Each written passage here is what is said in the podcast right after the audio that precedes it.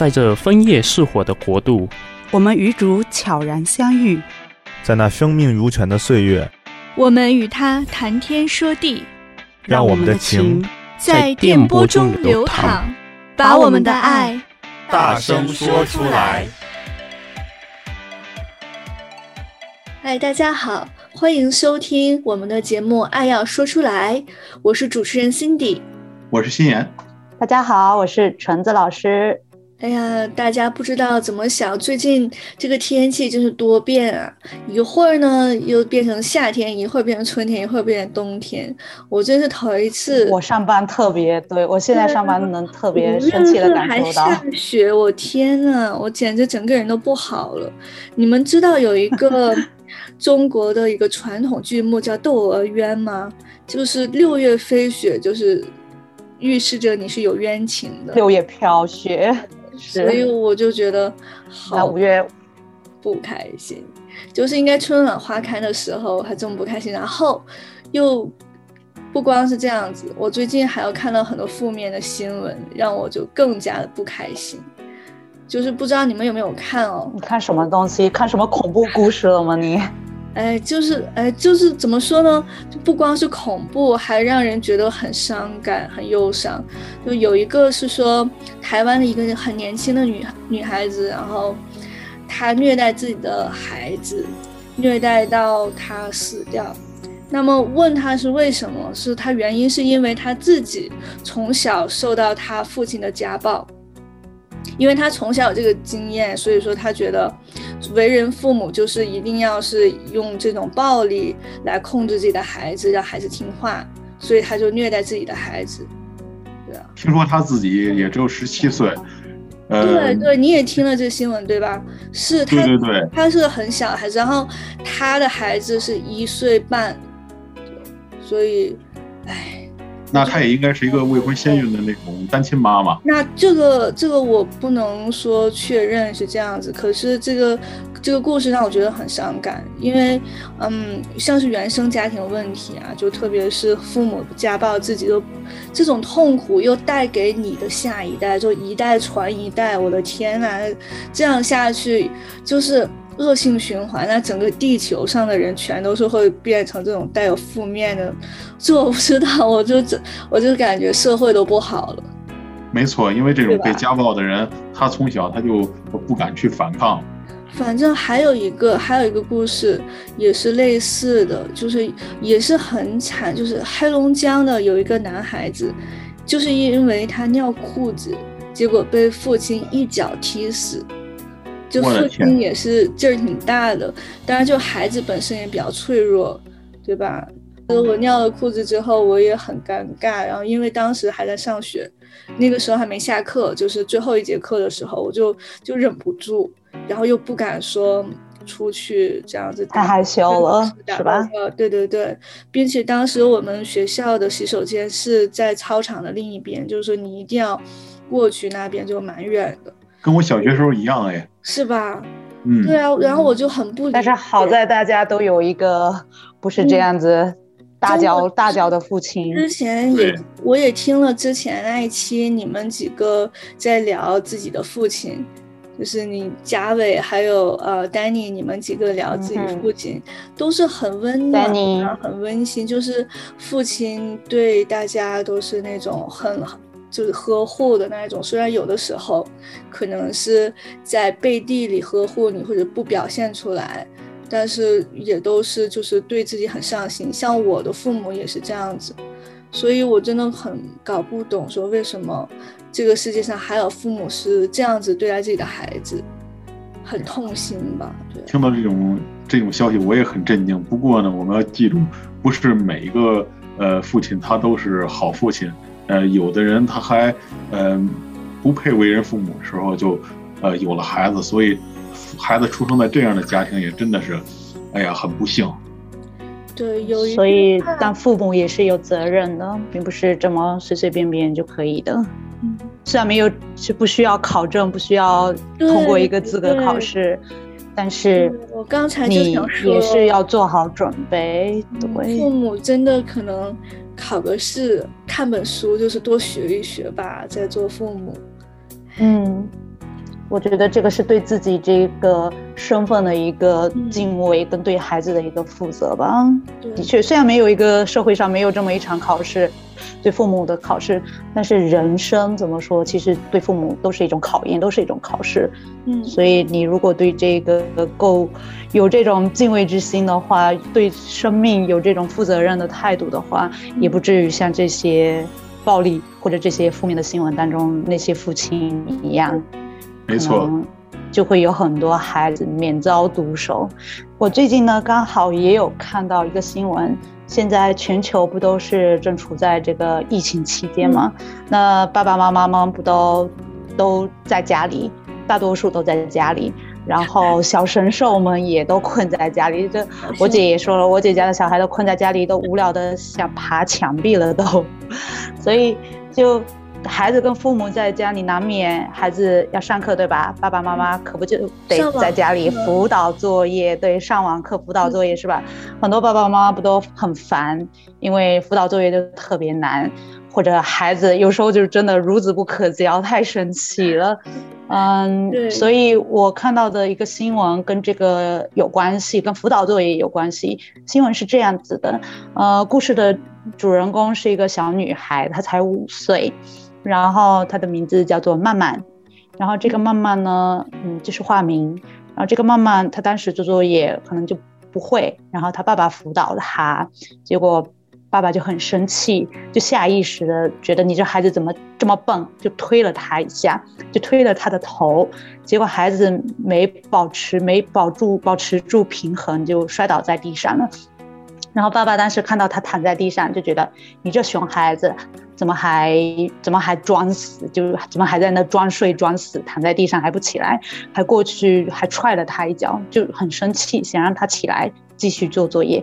结果就这一脚就不得了了，可能就踢到他的内脏。结果当天凌凌晨，这个孩子就在睡梦中就死掉了。我的天，就是对被推倒之后就一直都没有醒过来，然后最后就死。对，因为当时他父亲根本就不知道这孩子倒在地上到底是有没有磕到脑袋呀，嗯、或者内脏有没有受损，他就还来了一脚，所以也不知道这父亲到底是怎么想的，也不知道到底是冲动是魔鬼呢，还是真的这父亲就是有这种特别残暴的一面。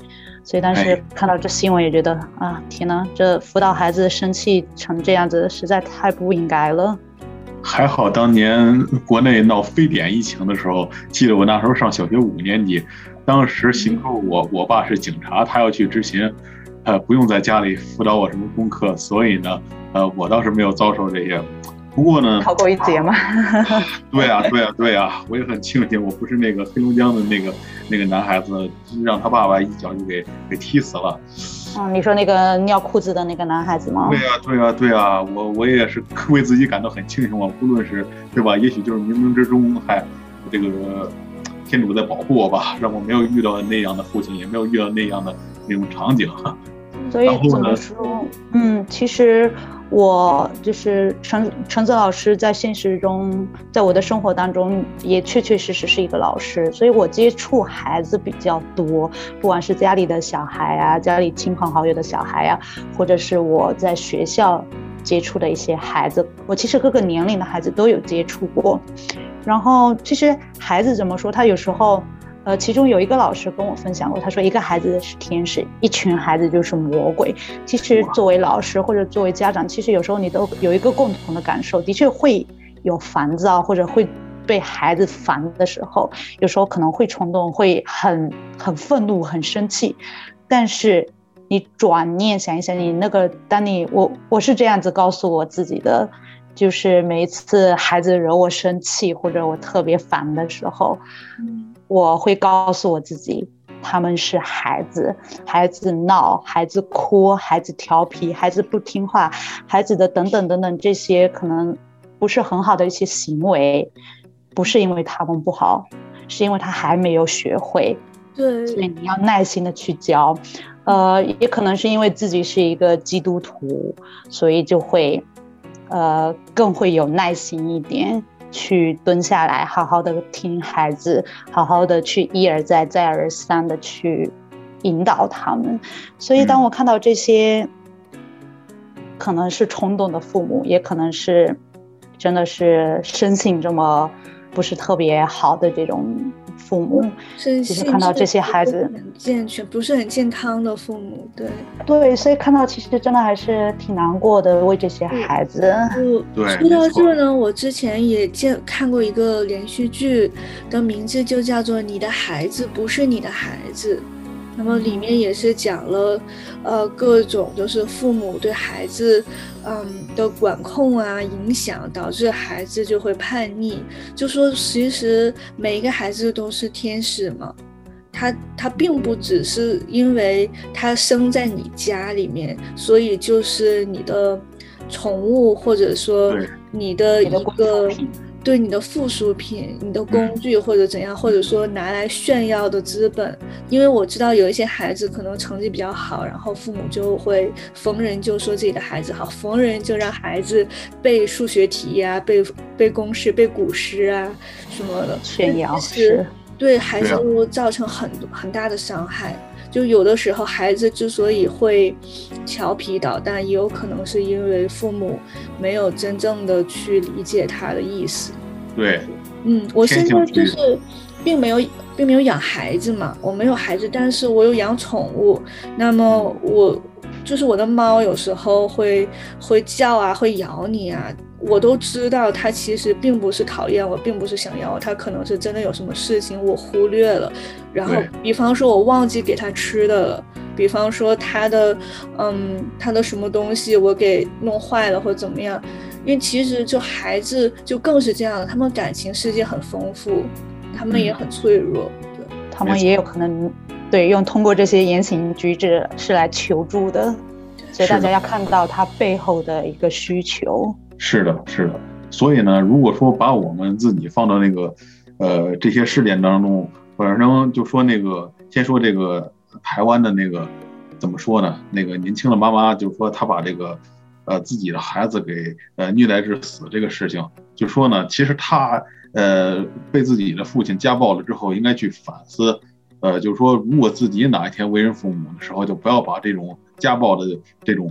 呃，这种家族史把它继续传下去，呃，因为就算这个小孩他没有侥幸，没有被家暴致死，他长大了之后，他的内心也是扭曲，回想起自己不幸童年，还会继续家暴他他的孩子，也就是他的，那就太可怕了，是，对，他就成了一个这个家族里面的一个恶性循环，就循环，对啊，然后呢，就是说这个刚才我也提到了，就是这个。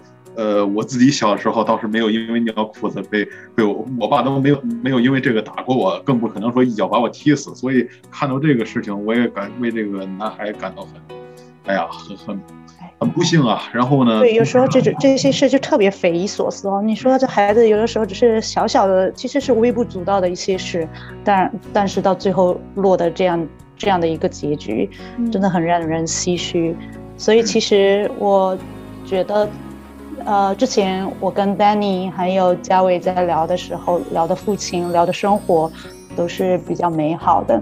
但今天可能跟你们俩一起聊的时候，会发现，嗯，真的新闻现实阴暗情绪太大了，所以然后 的黑云笼罩嘛，今天黑云笼罩在我们当中，所以我会可能就今天会更多的感受到，觉得生活真的并不是都是。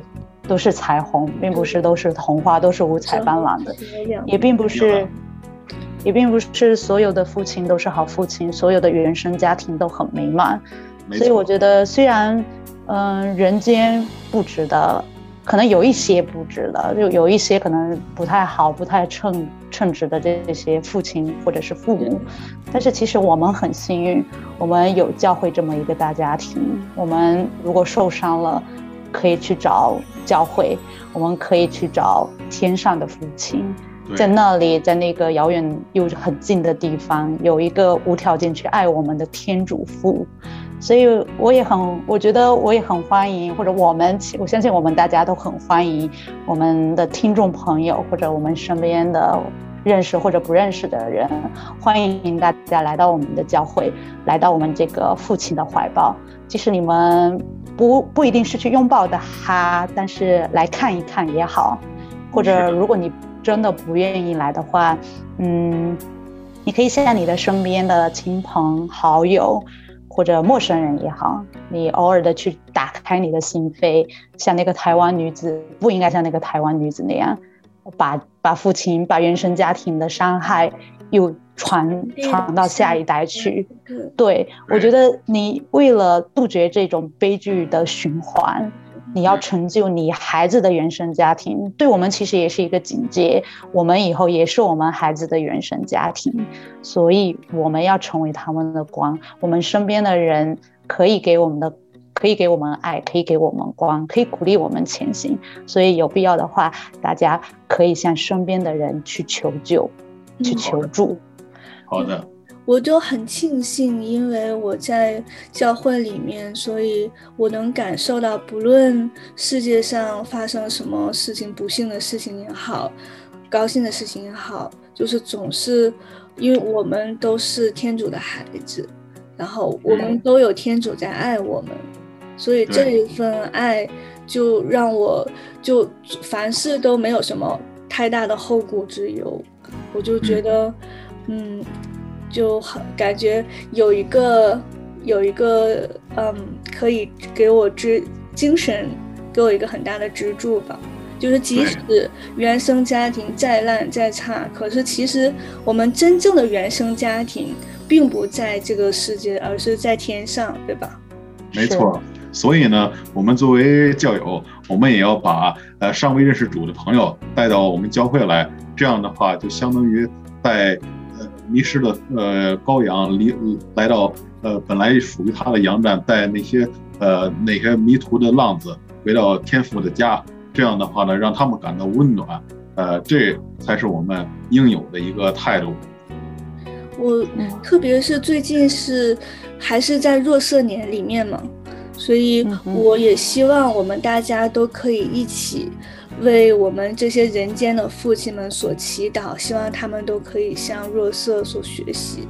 是的，是的，是的。做一个称职的好父亲，多关心。是的，是的，因为因为若瑟他他反映的就是呃天主父的一个在人间的一个形象，所以呢，我们呃既然呃认自己是呃天父的儿女，那么我们呃就是人间的父亲，也要呃向圣若瑟学习，呃拿他作为我们的榜样。嗯，好，那今年就让我们特别的为大家的父亲们祈祷，为世界上所有的父亲祈祷。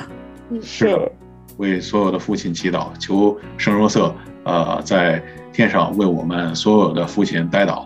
好，所以在这总总的来说呢，在这特殊的一年，在这若色年里，让我们大家一起协心为这所有的父亲们祈祷，呃。那我们今天的节目呢，就到这里了。希望这个乌云会散开，我们总会迎来阳光与彩虹。嗯，呃，那我们下期节目再见啦，拜拜。再见，拜，下期节目见。拜。